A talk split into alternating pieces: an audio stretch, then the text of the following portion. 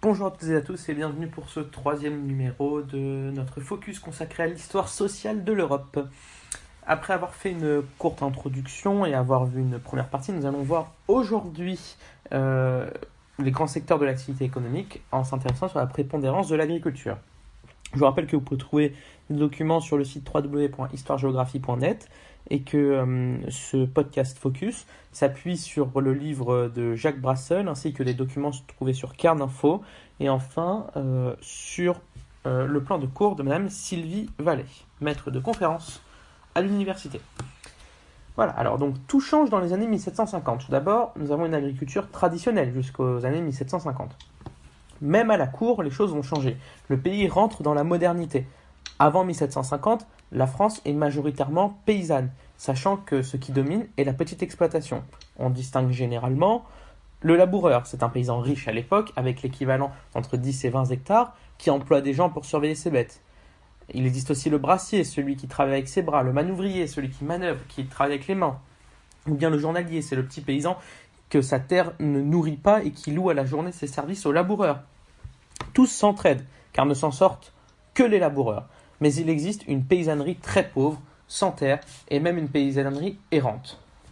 L'agriculture est ici traditionnelle, très archaïque. La seigneurie existe. Tout ceci s'exerce aussi dans un cadre de communauté particulier, la communauté villageoise.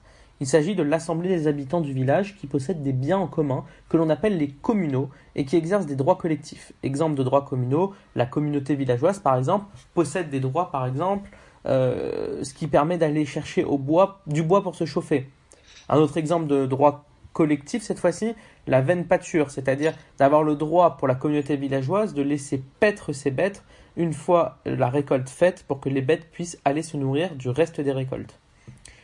En plus, le travail de la terre est quasiment immuable et les techniques n'ont que très peu évolué depuis l'Antiquité. Il y aurait un blocage de progrès des techniques agricoles. L'agriculture au Moyen Âge ou à l'Antiquité, c'est quasiment la même chose on a affaire à une agriculture de subsistance. Il y a peu de spécialisation agricole. C'est vrai aussi que l'assolement est toujours triennal, naissance de cela au Moyen Âge, ce qui signifie que sur un terrain donné, on va cultiver pendant un an du seigle ou du froment, l'année d'après de l'orge ou de l'avoine, et, l'année suivante, on va laisser le même champ en jachère. C'est-à-dire c'est une terre que l'on travaille mais que l'on n'ensemence pas, donc pas de récolte. Ce système signifie qu'un an sur trois, il n'y a pas de récolte. L'assolement triennal est rendu obligatoire car la culture des céréales appauvrit le sol. L'agriculture est aussi très traditionnelle car l'élevage est faible. Les rendements sont faibles, donc on laisse peu de place à l'élevage. Il y a peu d'engrais naturels, peu de fumure. C'est ce que l'on appelle le cercle vicieux de l'agriculture ancienne. À l'époque, dans les fermes, il y a des volailles, des moutons, peu de vaches, peu de gros bétail et presque pas de chevaux, car ces derniers, ils servent à transporter les gens à l'époque. Le matériel agricole avant 1750 est extrêmement rudimentaire, la plupart du temps en bois. Quand il y a des charrues, le socle de la charrue est en bois. Par ailleurs, dans bien des endroits du royaume, on ne laboure pas son champ avec une charrue, mais avec une bêche. Très souvent, le labourage se fait à la bêche ou à la fossile. C'est une petite serpette. Avant 1750, l'agriculture est très traditionnelle.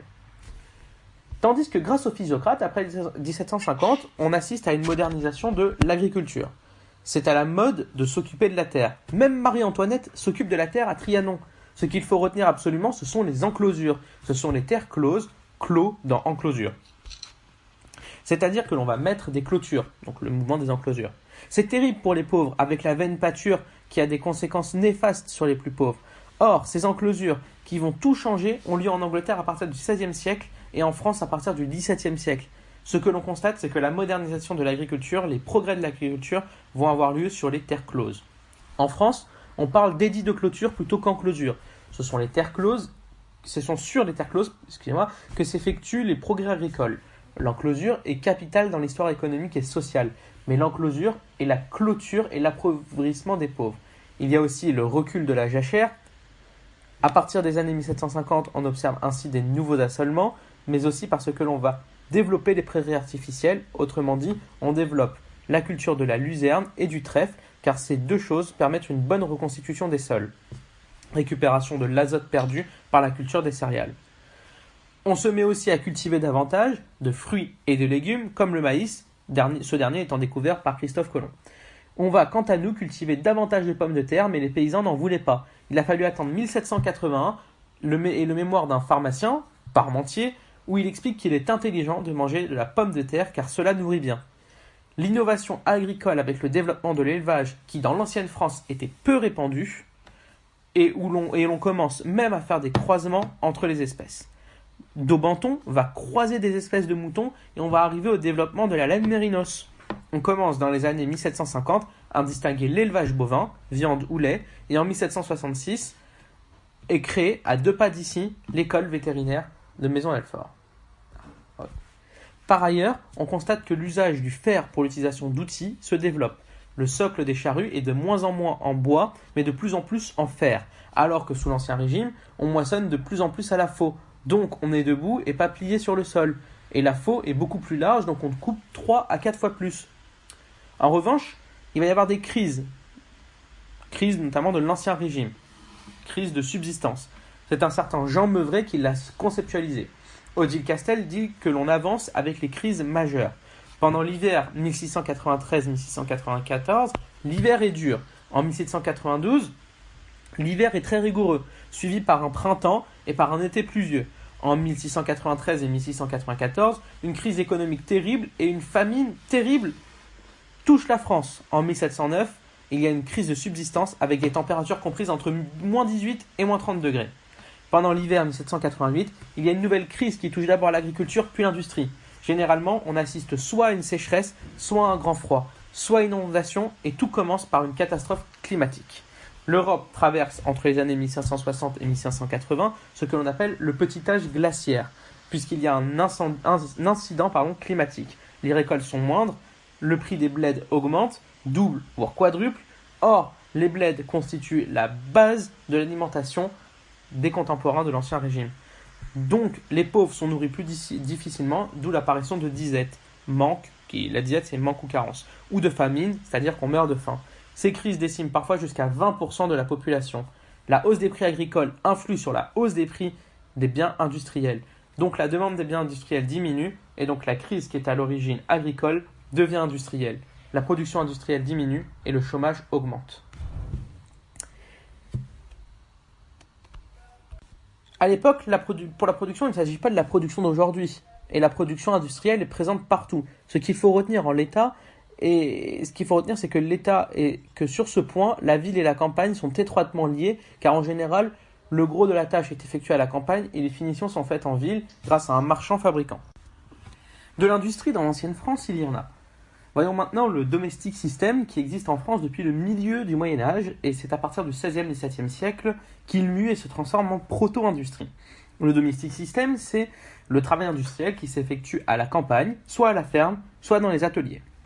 Cela veut dire que les paysans, en plus du travail et des bêtes, eh ben, effectuent un travail artisanal dans les périodes creuses. Autrement dit, le paysan a d'abord une activité agricole, mais il a aussi un travail d'appoint qui est artisanal.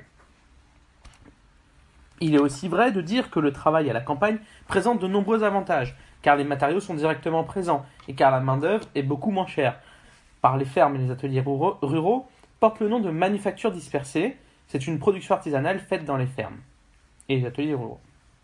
À partir du XVIIe siècle, on parle de proto-industrie, qui est une notion inventée par un Américain, Franklin Mendels, en 1772. Il entend ici que la production n'est plus destinée au bourg ou au village, voisins, mais que cette production va être vendue dans tout le royaume, mais aussi à l'international, c'est-à-dire aux pays étrangers. Cela signifie que le négociant a mis la main sur la production dispersée. La principale production en France et en Angleterre, c'est le textile avec la laine, la soie et le chanvre. Mais on fabrique aussi, au sein des petites forges et des ateliers ruraux, les outils, les serrures, les couteaux, mais aussi la manufacture dispersée produit du cuir, du papier, du verre, de l'horlogerie. Ainsi, on va se demander quand même si peut-on considérer que la proto-industrie prépare la révolution industrielle en 1850 Eh bien, cela dépend des pays. Par exemple, en Angleterre, oui, mais en France, non, car les régions euh, euh, où ont eu lieu, la révolution industrielle n'est pas la région où a eu lieu la mise en place de la proto-industrie. On assiste à la naissance des corporations dans toutes les régions occidentales, mais elles n'existent pas en campagne et sont uniquement présentes en ville.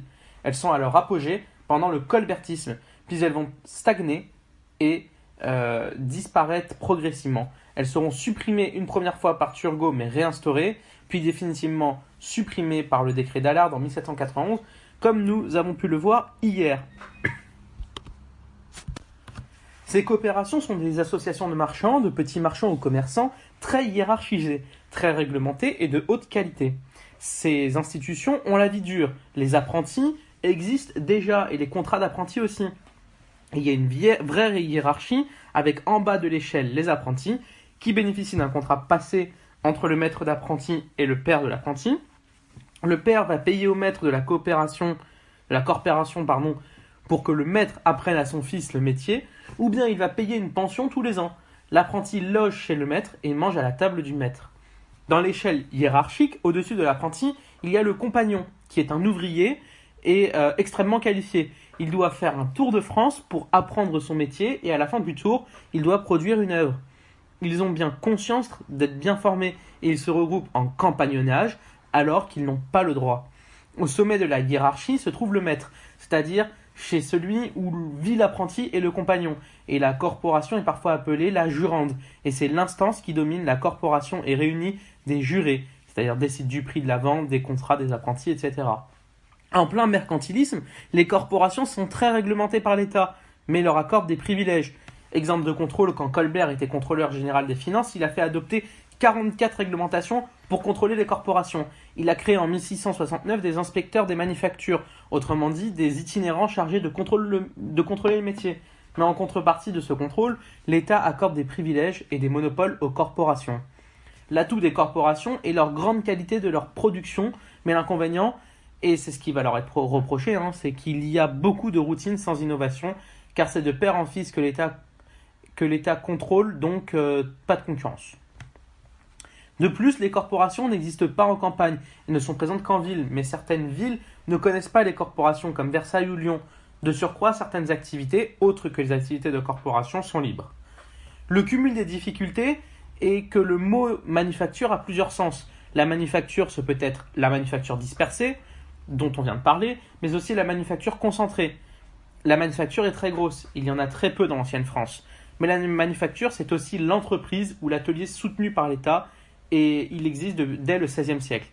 Mais vont se développer beaucoup au XVIIe siècle ces manufactures avec le colbertisme, puis progressivement vont décliner. Donc c'est vraiment une courbe montante puis descendante. On distingue deux types de manufactures soutenues par l'État. La manufacture du roi, ce sont des manufactures où l'État se fait entrepreneur pour des objets qui le concernent au premier chef, comme par exemple la manufacture des Gobelins, très connue, qui fabrique des meubles et tapisseries pour les diverses résidences royales, ou encore la savonnerie, qui est une manufacture où l'on fabrique des tapisseries, mais aussi la manufacture d'armes de Saint-Étienne, car c'est l'État qui a le monopole de la violence. Deuxième type de manufacture soutenue par l'État, les manufactures royales, qui sont des manufactures privées. On cite souvent la manufacture située en Picardie, d'une personne d'origine hollandaise, M. Van Robet, à Abbeville, entre le Touquet et Amiens. Mais l'État est mercantiliste, donc il surveille toutes les productions, contrôle et réglemente avec les inspecteurs. En contrepartie, l'État accorde des subventions, des privilèges et des crédits d'impôt. Voyons maintenant le commerce, avec tout d'abord le commerce intérieur. Ce qui va se commercer pardon, constitue même à la fin du XVIIIe siècle au moins les trois quarts du commerce français. Hein, le commerce intérieur, ce, ce, commerce pardon, constitue à la fin du XVIIIe siècle au moins les trois quarts du commerce français. À l'époque, quand on veut pratiquer le commerce intérieur, on se déplace principalement par les voies d'eau. Donc il y a beaucoup d'activités sur les fleuves, les canaux, etc. Qu'il s'agisse des marchandises, des hommes et des bêtes, on se déplace par voie d'eau car les routes sont en très mauvais état.